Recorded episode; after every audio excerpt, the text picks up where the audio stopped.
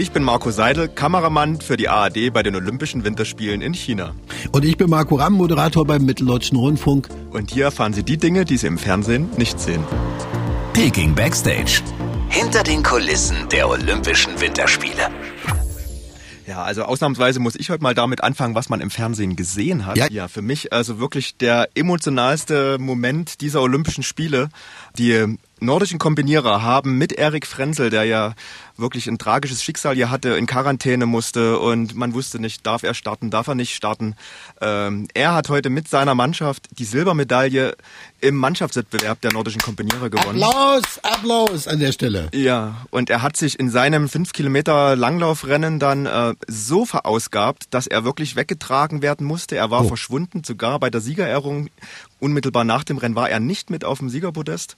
Und alle haben sich große Sorgen gemacht und während unseres Live-Interviews mit den drei Jungs kam er dazu mit Tränen in den Augen, ist seinen Teamkameraden um den Hals gefallen. Also ich bin selber noch total aufgewühlt, ja. Mhm. Und was man dann im Fernsehen nicht gesehen hat, war unsere Gänsehaut und auch das, die Tränchen von, vom Team, also von Steffi, der Moderatorin und meinem Clemens, dem Tonmann und auch natürlich mir. Also das war wirklich ein Gänsehautmoment, der wirklich für die Ewigkeit ist. Sehr, sehr schön. Jetzt wollen wir dich noch ein bisschen runterkühlen, kurz vor Ende des Podcastes, ja. und zwar äh, in Sachen Schnee. Es gab Neuschnee und zwar wieder reichlich.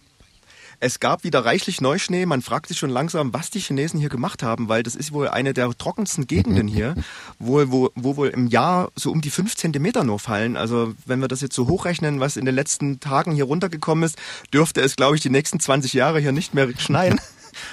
Und es war aber auch fantastisch anzusehen. Die ganzen Volontärs, also man muss sich vorstellen, hier gibt's ganz viele freiwillige Helfer, die erkennt man immer so in weiß-blauer Winterkleidung und die zeigen die Wege für uns Journalisten, die versorgen uns im Medienzentrum mit Getränken, mit Essen. Mhm. Und die haben scheinbar noch nicht allzu oft Schnee gesehen, weil die haben heute Schneeballschlachten gemacht. Schneeengel haben, sie haben sich in den Schnee geworfen, haben ihr, haben Schneeflocken auf ihren Ärmeln äh, fotografiert. Ja, also es war wirklich, also, ja, wie jemand, der noch nie Schnee gesehen hat. Also wir, wir standen ein bisschen ungläubig da, aber ja. Ich, ich möchte, Marco, eine Theorie. Äh, vielleicht kannst du die abnicken oder sagen, nee, ist völliger Quatsch.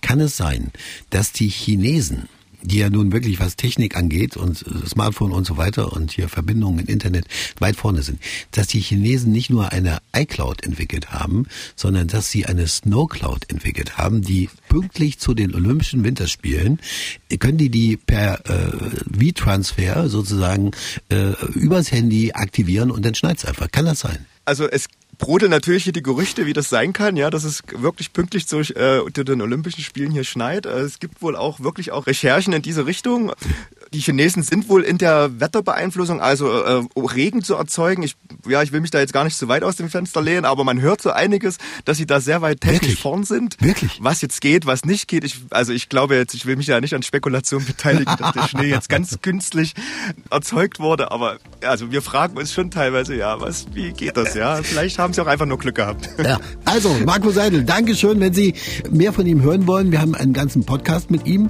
den finden Sie da, wo es Podcasts gibt oder eben bei mir im Radio, Ram am Nachmittag. Wir machen auch jeden Tag eine neue Folge. Ich danke und wünsche einen wunderbaren Abend. Tschüss nach China. Ver verschneide Grüße, ja. Tschüss. Tschüss.